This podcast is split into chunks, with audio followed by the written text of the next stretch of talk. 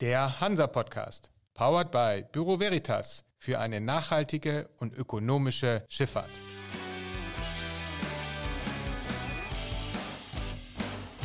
Der Hansa Podcast.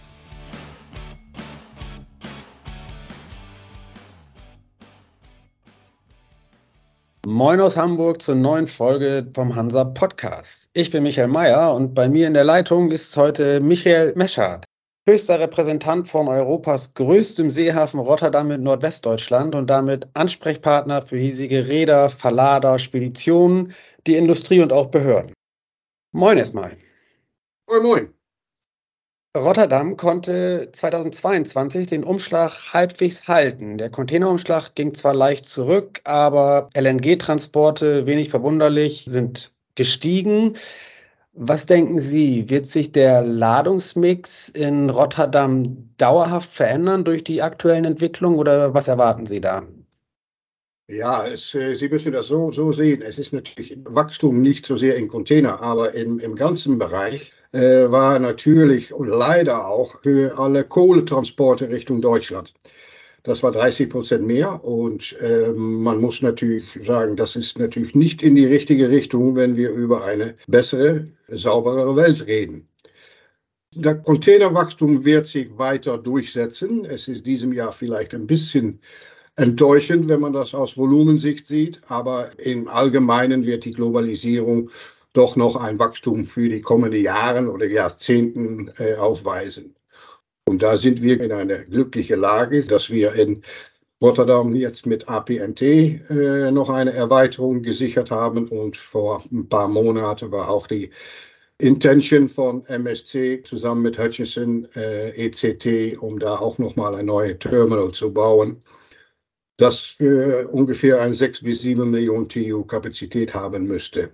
Also für Containerbereich sind wir sicherlich gut, gut aufgestellt. Wo soll es denn hingehen? Ich meine, äh, Containerhäfen zählen ja immer ganz gerne die Toy-Volumen und ähm, messen sich unter anderem auch daran, was sie für eine Kapazität haben und was sie dann für einen Umschlag letzten Endes haben. Hat Rotterdam ein Ziel, was die Toy-Anzahl angeht, was umgeschlagen werden soll? Ein klares Ziel haben wir da, haben wir da nicht. Alles, was wir tun, mittlerweile ist auf den grünen Approach ausgelegt. Also wir schätzen so, die Analysten äh, schätzen so, dass es äh, doch wohl noch eine erhebliche Anzahl von Containern in die kommenden 30 Jahren äh, nach Nordwesteuropa geben wird. Und wir werden unseren Teil davon äh, abnehmen, auch natürlich, weil die Kapazitäten in ganz Nordwesteuropa natürlich nicht äh, oder ziemlich beschränkt sind eigentlich. Na gut, Hamburg könnte noch ein bisschen mehr machen, das wissen wir. Aber im, im, im ganzen Großen ist, glaube ich, Rotterdam mit dem vorsehenden Blick, die wir vor Jahren genommen haben mit Maßflagge 2 und die Terminals und die Betreiber dort, glaube ich, gut aufgestellt. Jawohl. Das heißt, ein paar Millionen mehr werden schon noch dazukommen. Ja, ja. Sie müssen das natürlich auch so sehen. Ein APMT und ein äh, ECT Hutchison und MSC bauen keine Terminals, wenn die die nicht voll auslassen wollen. Denn das ist natürlich das Maximale und sicherlich bei APMT, was vollautomatisch wird, gehen wird und natürlich auch äh, klimaneutral. Das sind, das sind wichtige Sachen, sowohl für die Verladerschaft als auch natürlich für ja, die Menschheit in Nordwesteuropa. Sie haben die Marsflagge angesprochen, Sie haben ECT angesprochen. Was kommt denn als nächstes? Gibt es eventuell Pläne für nochmalige Erweiterungen, vielleicht sogar nochmal irgendwelche Infrastrukturprojekte, um die Kapazität weiter zu erhöhen? Oder ist das jetzt erstmal sozusagen ein wichtiger Zwischenschritt und danach ist es noch offen? Ja, es ist äh, gut, diese Zwischenschritte, die wir vorher erwähnt haben, das ist dies natürlich äh, erheblich. Das würde mehr als die Hälfte an Kapazität zufügen für Container in Rotterdam. Aber wir schauen natürlich viel mehr auch nach, was benötigt die Industrie. Wir schauen jedes Mal natürlich, was wir an Containerverkehr mehr haben oder Kapazität mehr haben müssten, um den Bedarf zu decken. Aber ich glaube, dass wir für jetzt erstmal da richtig aufgestellt sind. Das heißt, es laufen im Moment auch keine Gespräche mit potenziell weiteren Reedereien, die sich mit diesen viel zitierten Dedicated Terminals in Rotterdam engagieren? Das ist ja auch immer ein heiß diskutiertes Thema. Zumindest hier in Hamburg ist es ein viel diskutiertes Thema. Gerade die Debatte um Costco und toller Ort ähm, haben Sie ja auch mitverfolgt.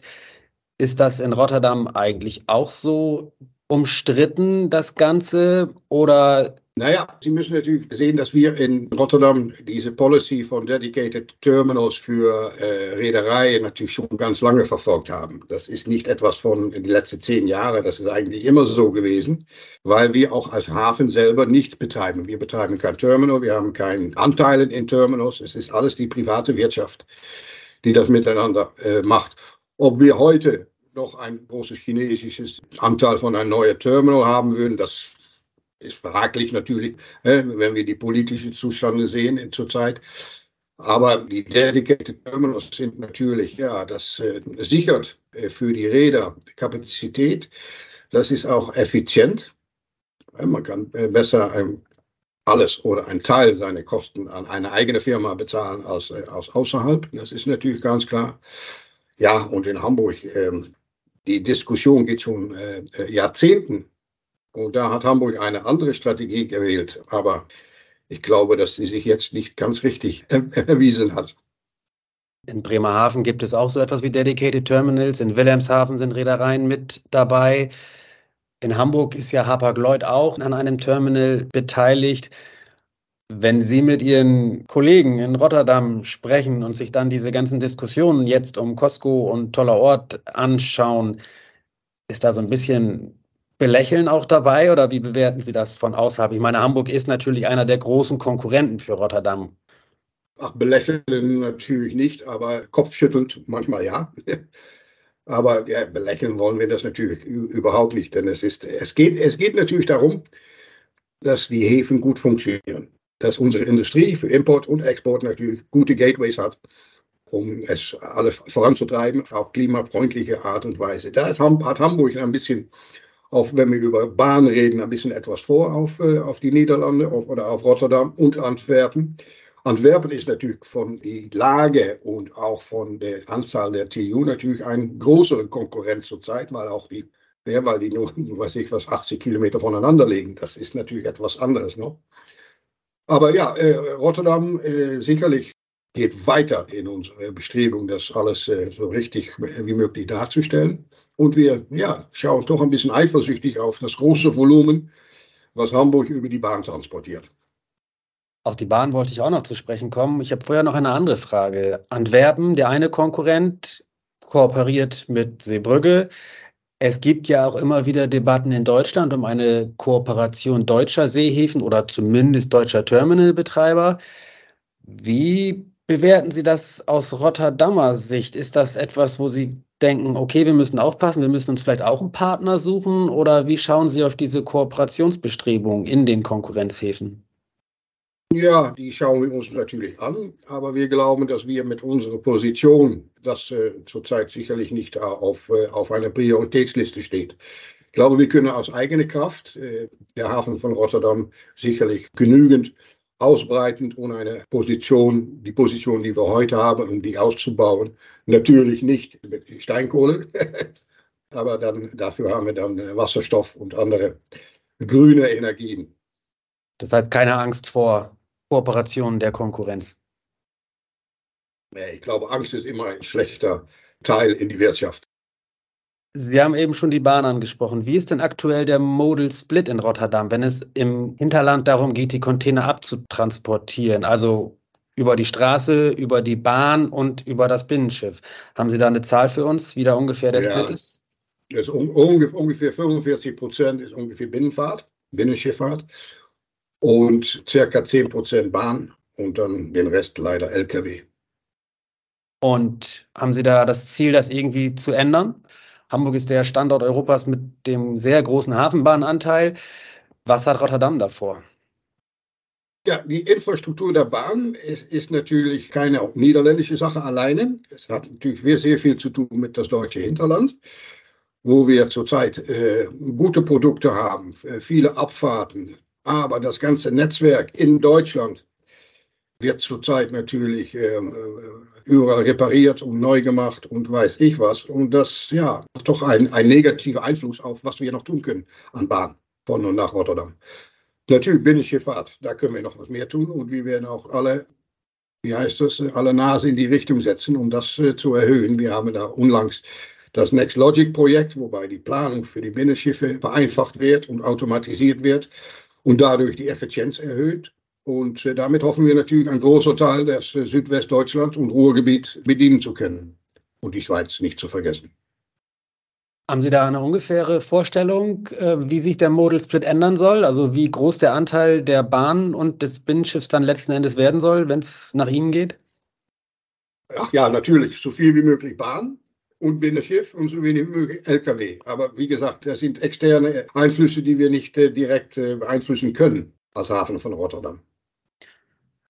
Beeinflussen können Sie natürlich, was Sie im Hafen machen. Wenn ich das richtig weiß, hat der Hafenbetrieb im vergangenen Jahr 257 Millionen Euro investiert in Infrastruktur, in Prozesse, in allem, was so ein Hafen so machen kann.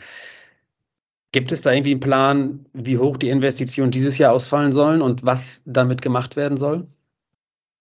Ja, der Plan ist mindestens das gleiche und mehr, aber wie, wie vorher gesagt, das wird nicht in äh, Autobahnen gesteckt. Ja, das wird alles wirklich in, äh, in nachhaltige äh, Lösungen äh, gesteckt. Und natürlich die Digitalisierung ist sehr wichtig, damit kommen wir auch stark voran. Wir wollen natürlich klimaneutral sein in, äh, in, in 2050. Ja, das ist noch ein langer Weg und deswegen müssen wir auch die richtige Entscheidung treffen. Und die können auch manchmal ein bisschen hart ausfallen. Das verstehen wir auch.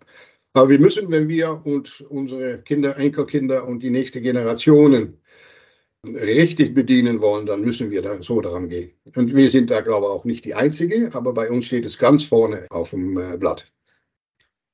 Sie sind nun schon lange in Deutschland als Niederländer, können also beides so ein bisschen beurteilen, würde ich jetzt mal sagen. Wenn ein Hafen investieren will, und wenn er an der Infrastruktur arbeiten will, dann braucht er natürlich auch den Support aus den Behörden, aus der Politik. Sie kennen die Debatten um die Elbvertiefung, um den Hafenschlick, um die Kölbrandbrücke in Hamburg, um die Weservertiefung, um die Elektrifizierung der Bahn Wilhelmshaven, Jade Weserport etc. Es scheint manchmal so, dass solche Dinge, die behördliche Begleitung von solchen Projekten und Maßnahmen in den Niederlanden etwas leichter geht oder zumindest nicht so kompliziert und so komplex. Ist das wirklich so? Können Sie das bestätigen oder ist das einfach nur der Blick von hier, von Deutschland, der aber eigentlich nicht wirklich die Information hat, um was ausreichend beurteilen zu können? Ja, es, ich meine, überall ist es nicht einfach, neue äh, Infrastruktur hinzulegen. Das ist, äh, aber ich glaube, dass Deutschland da wohl sehr äh, kompliziert ist, um das so mal zu. Kom komplexe Prozederen. Gut, ich verstehe auch die Regierung, die arbeitet ja auch jetzt daran, um das ein bisschen alles äh, zu beschleunigen. Aber ja, man muss natürlich nicht vergessen, die Niederlande ist immer eine maritime Nation gewesen und ist es immer noch. Der Hafen von Rotterdam trägt fast 7 Prozent äh, zu an das National, äh, Bruttonationalprodukt. Also das ist nicht, äh, nicht unwichtig. Ne? Als Hafenbetrieb haben wir zwei Anteilhaber. Das ist der Gemeinde von Rotterdam für 70 Prozent und 30 Prozent das Ministerium von Finanzen. Aber bei uns im Hafenbetrieb, wir halten so gesagt unsere eigene Hose auf und wir kriegen kein Geld in dem Sinne von unseren beiden äh, Aktionären. Dass es in Deutschland ein bisschen anders geht, ja, verstehe ich auch. Es ist natürlich ein bisschen verzettelt. Hamburg kämpft, äh, Bremen kämpft, Niedersachsen kämpft und ob die das gemeinsam, äh, ob das besser wäre, ich glaube schon für die deutsche Häfen, dass man da ein besseres Ohr in äh, Berlin bekommt. Aber das ist nicht so sehr meine Sache. Das ist mehr, was ich so herausstiliere, nicht? Haben Sie manchmal ein bisschen Mitleid mit Ihren deutschen Kollegen? Ach, Mitleid nicht. Mitleid nicht. Nein, nein, nein. Mitleid nicht. Aber wir, wir sind natürlich froh, dass es bei uns äh, gut vorangeht und ich habe keine Schadenfreude an, äh, dass es Hamburg zurzeit nicht so gut geht, wie es mal war. Nein, absolut nicht. Container ist das eine, aber eben gerade auch Rotterdam ist seit jeher auch ein großer Standort für Kraftstoffe, also ein großer Bunkerhub, ein großer Energiehub. Es sind auch viele Tanker seit langer, langer Zeit schon immer wieder Gast in Rotterdam. Das ändert sich ja nun alles auch gerade oder hat sich ja auch geändert. Die Geopolitik ist das eine, die Umweltpolitik ist das andere, Wasserstoff, grüne Kraftstoffe etc. pp. Hamburg will sich als Wasserstoffhub etablieren. Rotterdam hat auch Wasserstoffpläne. Was glauben Sie, wie schnell können Sie das alles umsetzen, dass man im Hafen, im Hafengebiet das angestrebte Industriecluster hat und die Schifffahrt auch versorgen kann. Unabhängig davon, dass der Wasserstoff erstmal hergestellt werden muss. Und das ist die eine Seite. Aber wie schnell kann so ein Hafen wie Rotterdam die Infrastruktur bereitstellen? Wir haben zurzeit acht äh, Locations, wo wir sagen wir, die alternative Wasserstoff äh, und deren Träger, so wie, wie, Ammoniak und Methanol äh, herstellen wollen. Die, die, Firma Shell baut das größte äh, Werk in äh, Wasserstoffwerk auch im, im Hafen. Die Geschwindigkeit, ja, das ist schwer, schwer vorauszusagen. Aber es, äh, glauben Sie mir, wir tun alles daran, um es so schnell wie möglich hinzukriegen. Denn äh, die Ziele sind klar vorgegeben und dann, das muss dann natürlich drin passen. Dass Hamburg auch Wasserstoff wird oder werden soll, ist natürlich auch gut. Wir in Rotterdam können nicht ganz Europa von Wasserstoff beliefern, wenn es dann endlich soweit ist. Das müssen Sie auch äh, einsehen, nicht? Wir brauchen mehrere Standorte, um, äh, um Wasserstoff äh, sowohl wie mit traditionellen Transportmöglichkeiten, aber auch über Pipelines und andere, äh, das weiterzubringen, dort, wo es benötigt wird. Und da ist die Industrie natürlich sehr, sehr gefragt. Und wir sind auch in Kontakt in Rotterdam mit sehr vielen. Äh, auch wieder an die, sag mal, Natural Hinterland von Rotterdam in, in, in Südwestdeutschland und das Ruhrgebiet. Was ist denn eigentlich Ihr Hauptargument, wenn Sie mit Verladern oder anderen potenziellen Kunden und Partnern sprechen? Warum sollten die ihre Ladung über Rotterdam nach Deutschland, nach Zentraleuropa bringen und nicht über Hamburg mit der Hafenbahn, über Wilhelmshaven mit dem Tiefwasserhafen, über Bremerhaven? Was sind so Ihre Hauptargumente? Ach, die Hauptargumente, das hängt ein bisschen vom Fahrtgebiet ab, wenn wir über Container reden. Äh, wenn wir über Container reden, ist es alles, was durch, sag mal, Dortmund und südlich äh, geht, bis an die Alpen und Österreich. Da ist die Zeit und die Kosten sind ähnlich mit Norddeutschland. Wenn man größte, das größte Fahrtgebiet sieht, ist Rotterdam meistens der erste äh, Hafen, äh, um, das, um die Ladung zu löschen. Und damit hat das natürlich einen Vorteil und manchmal, meistens auch im Export sind wir letzter Ladehafen, wenn wir über, über Fernost reden. Das hat auch ein bisschen zu tun mit die Elbe natürlich und die Kohlbahnbrücke, dass äh, da viel doch, doch noch immer die Restrictions äh, sind, dass man nicht ganz voll hinfahren kann und oft das ein Doppelkohl macht, aber jedenfalls erstmal die Ladung in Rotterdam rauspackt. Und wir sind natürlich smart. Ja, wir sind, wir sind weit in Digitalisierung und wir versuchen mit unseren Kunden über die diversen Plattformen, die wir haben, äh, äh gerne zu zeigen, dass wir es richtig gut machen. Ja, so versuchen wir durch, äh, durch doch, ja, Kosteffizienz, Zeitersparnisse und äh, den grünen Weg, soweit das dann möglich ist, äh, äh, über Rotterdam zu, zu wählen. Nun steigen natürlich überall die Preise. Wir haben eine Inflation auch in Europa. Gibt es irgendwelche Pläne, die Hafengebühren in Rotterdam deutlich anzupassen für Räder? Nein, zurzeit nicht. Die Verträge, die wir haben, ähm, wenn da etwas ausläuft, dann, äh, dann wird da neu über gesprochen. Wir haben nicht äh, eine generelle Erhöhung. Einen ganz kurzen Schwenk würde ich ganz gerne noch machen, wenn es um die Konkurrenz geht und wenn Sie sagen, Rotterdam ist der erste Löschhafen, wenn es um Importladung geht. Nun gibt aus es natürlich Fernosten. aus Fernost. Nun gibt es aber natürlich auch die Möglichkeit, dass Linien aus Fernost zuerst in Südeuropa löschen und es gibt ja doch auch einige Hubs da unten mittlerweile, die sich auch als Konkurrenz zu den Nordrange-Häfen etablieren wollen und dann über Bahnverbindungen nach Zentraleuropa ihre Kunden versuchen zu locken. Ist das für Sie eine echte Konkurrenz oder äh, eher noch nicht? Es ist natürlich eine echte Konkurrenz, wenn wir äh, Richtung Ungarn und äh, Österreich gucken. Ja, da ist es natürlich, die sind die Südhäfen wie Koper und, äh, und Trieste sind da natürlich sicherlich ein, äh, spielt das einen, einen großen äh, Faktor. Im ganzen Großen äh, sieht das für uns, weil wir im Österreich und Ungarn nicht äh, gerade sehr, sehr stark sind, ist das zurzeit eigentlich kein großer Threat sozusagen. Aber wir verstehen schon, weil auch die, es gibt auch bestimmte Reedereien, die äh, deren Interesse in die Terminals in, im Adriatik haben, dass die natürlich auch sagen, na, da wollen wir hin. Andererseits kann ich natürlich sagen, ist glücklich sitzen da für Deutschland noch die Alpen dazwischen. Das macht das alles nicht so einfach, als wenn es im Flachland wäre, mit das Bahnverkehr. Zum Schluss noch eine etwas plakative Frage. Wir haben schon darüber gesprochen, über potenzielle Expansion und dass natürlich da auch mit Rädern gesprochen werden muss, beziehungsweise da wird dann darauf reagiert, ob Räder ihre Ladung bringen. Aber können Sie sich vorstellen, dass in Rotterdam nochmal wieder so ein ganz neuer Hafen entsteht, aufgeschüttet wird wie die Marsflagte 2? Oder ist das eher nicht wirklich auf der Agenda?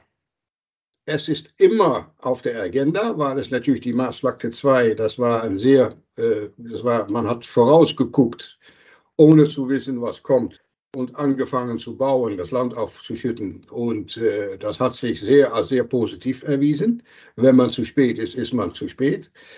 Es kommen hin und wieder mal Fragen, kommt da noch eine Marsflagte 3? Äh, nein, sagen wir nicht, aber auch ja, nicht, das kommt dann und dann. Da können wir eigentlich wenig, wenig zu sagen. Das Einzige ist, wir wollen natürlich sicher sein, dass wir die Kapazitäten haben, um, um hauptsächlich diese umweltfreundliche äh, Gestaltung des Hafens von Rotterdam zu ermöglichen. Okay, für den Moment war es das doch schon, Herr Meschert. Vielen Dank für die Einblicke und das Gespräch. Gern geschehen. Tschüss.